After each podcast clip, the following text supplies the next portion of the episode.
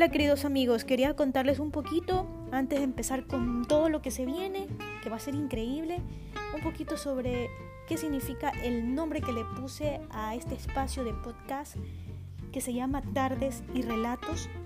Eh, en medio de la palabra tarde se encuentra arde. AR significa mi nombre, Andrea Rendón. Luego viene fuego, porque es de la misma palabra arde.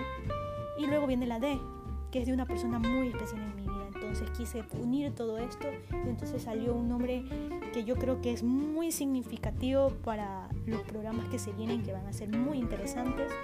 Entonces se va a llamar Tardes y Relatos. Entonces, bienvenidos a todos.